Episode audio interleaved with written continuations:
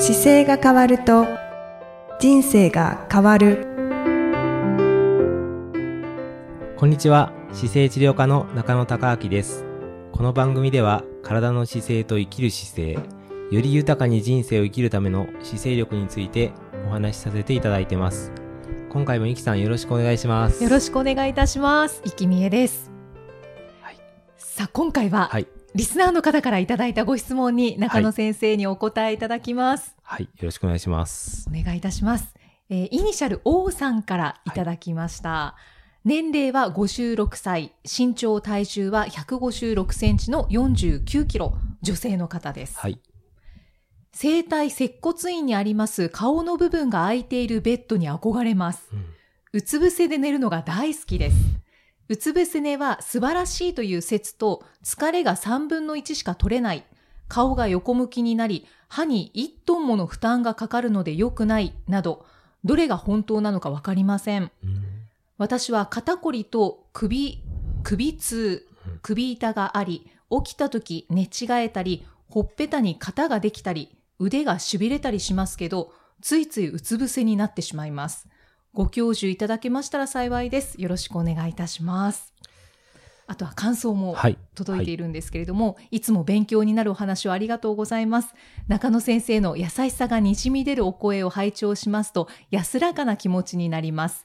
なかなか運動できませんけれど、これからも楽しみにしております。はいありがとうございますありがとうございます。そう言っていただけると嬉しいですね。はいこれね、うつ伏せ、ま、あの、どう、どういうふうに寝たらいいですかっていう内容が、まあ、一個多分あると思うんですけど、そうですうね。ん。これね、あの、寝方は、本当に自由で構わなくて、うん正しい寝方ってないんですよ。うーん。なんか仰向けがいいとは聞いたりしますこれねけど。、立場によって変わっちゃうんですけど、例えば、美容の方で顔に皮膚が、あの、シワがつけたくない方だったら、はい。仰向けで寝ましょうとか、あと、枕でも、こう、首のラインが、高い枕にすると首にラインがついちゃうから、喉のところにシワができないように、枕は低くした方がいいですよとか、喋るその。立場からによって答えが変わるんですけど、人間として考えたらもう好きなように寝てくださいっていうのがはい答えで、で、このうつ伏せ寝はね、あの、子供の頃もうつ伏せて寝てくるぐらいなので、落ち着いたりするし、うんうん一番人間の体って、背骨側とお腹側で考えると、お腹側の方が守る方じゃないですか。そうですね守ってあげなきゃいけない方なので、うんうんお腹側を上にして、あの、寝ることは動物的にどうなんだっていうことを動物の先生は言いますよね。なるほど。なので、下を考えると下向きの方がはい安全だし、あと素早く起きようとしたら横向きで寝た方が体にはいいでしょうとか、はい。心臓の先生なんかは左側に心臓があるので、はい。まあ、心臓に戻すために左下で寝た方がいいですよっていうふうにはおっしゃるんですけど血液を戻すために。戻りやすいんですよね。単純に上がってるところから降りるじゃないですか。なのではいはい心臓が下に来た方戻りやすいからっていう意味もあって左下でっていうのもありますけど、まあでも本来人間ってど、あの、自由にどこでも寝れなきゃおかしいのでで、その中で痛め、柔軟性があったり体が動いてるときは痛めないんですよ。あ、まずそ。うか。はい。で赤ちゃんがだから、うね、ね、寝違いを起こさないじゃないですか。いててててって言わないですよそうね。ですね。ちゃんと動いてるからです。子供も。そうだ。うん。子供はどんな寝方でもしてますね。そうです。ですだ寝違えるっていうのは、子供は寝違えそうな感じで寝てても寝違えないのは、はいちゃんと動いてるからです。関節も、骨も。柔らかいんですね。で、大人が寝違えてくるのは動かないパーツが出てきてるから、なので、なので、そういう時はやっぱりちょっと丁寧に取り扱ってあげないと、はい寝違いが頻発すると思うんですけど、うーんなんか、今この寝方で、やっぱり手が痺れたりっていうのはやっぱ良くないので、そうですね、うんここの場合だと枕使った方がいいと思います。あ、枕を使ってて、ないんあの、ですね、この方は。使っ、えっとね、使われてんのかな？ただ、その、うつ伏せで手が痺れてきたりとか、こう顔を横にしして寝ると、はい。顔に跡がついて手が痺れますよね。なので、この寝方はあんまりよろしくないんですよね。うーん。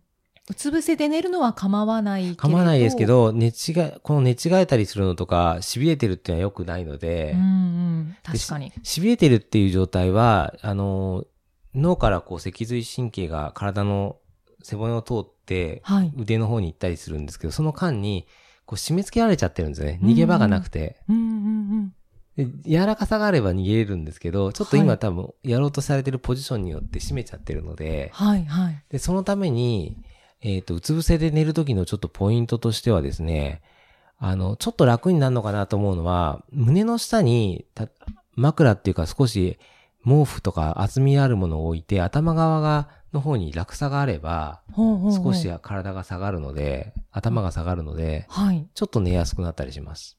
胸のところを少し高くするんですか？お腹から、お腹から、まあ、顔の胸のところぐらいまでにちょっとクッションを置いてあげて、うんうんで、そうすると、胸のところと頭を置くところの落差ができるので、そこに例えば手を持ってきたりする方が寝やすかったりとか、あと痺れなかったうんり。ちょっと首が楽だったりしますよね。うんうんうん。あ、それやってみていいかもしれないですね。でもなんかこの、この状況を考えると、どちらかというと、まあ横向きで寝たりとかした方が、正しい枕の高さで、横向きでお休みになった方が楽なんじゃないかなという感じがしますけどね。うーん。ちょうど顔と、あの、まあ、顔の正しい枕の高さっていうと、まっすぐ向いた時に、はい。肩と耳との間に高さがどうしても差ができるんで、はい。その分だけ厚みがあるぐらいの枕で横になれた方が楽ですね。うんうん、そうですね、うん高さが必要ですよね。そうですね。で、上向いた時にはちょっとこう、首の下の部分にうん。だけこうスペースがああるので、そこだけちょっと押さえるような枕があると、うんうん。僕もあとはまあタオルを置くとかでもいいんですよね。そうですいいです、いいです。僕もだから自分の患者さん用には枕つここで作ってはい。販売してますけど、ちょっとネット上で売ってないので、そうなんですよね。すごくいいやつがあるんですけど、うん。もう、そうですね、そそういう枕が本当はいいんですけどね。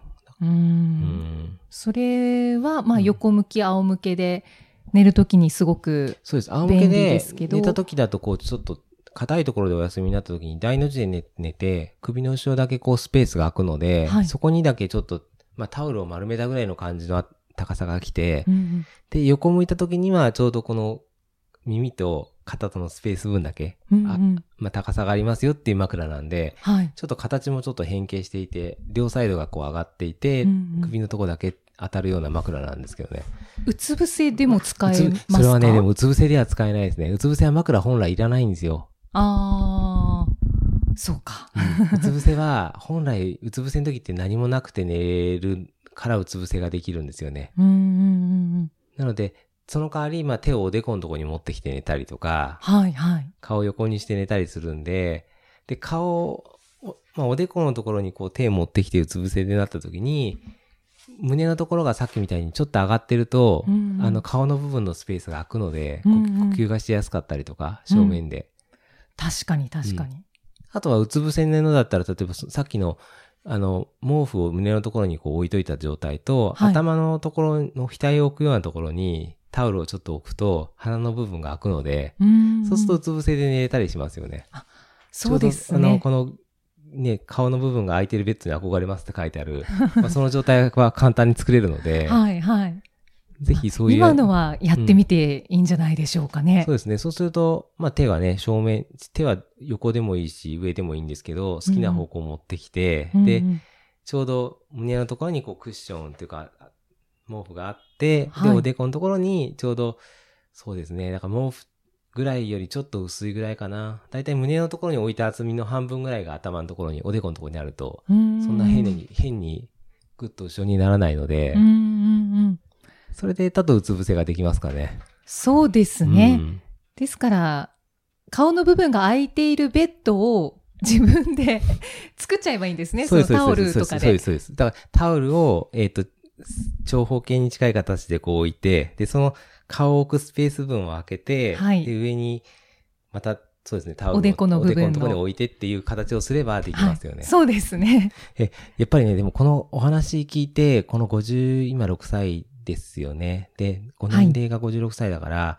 あの、細身の方なんですけど、やっぱり、り体が少し背中が曲がってきたりとか、硬くなってきてるので、あの、ストレッチポールで伸ばしたりするのもすごい大事ですね。胸張って伸ばすのも大事なんで、はい。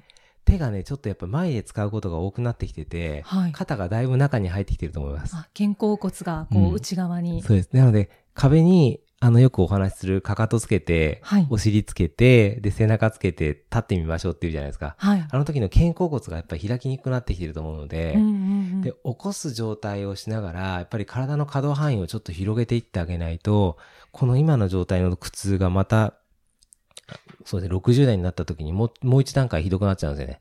ああ。じゃあその、肩甲骨を動かすうん。ストレッチとかをした方がそうです。それも大事ですね。ね。で、肩動かすことも今動いてる状態よりも、まだ2割ぐらい今度動かなくなっちゃうと思います。56歳だから。そうなんですね。そうですね。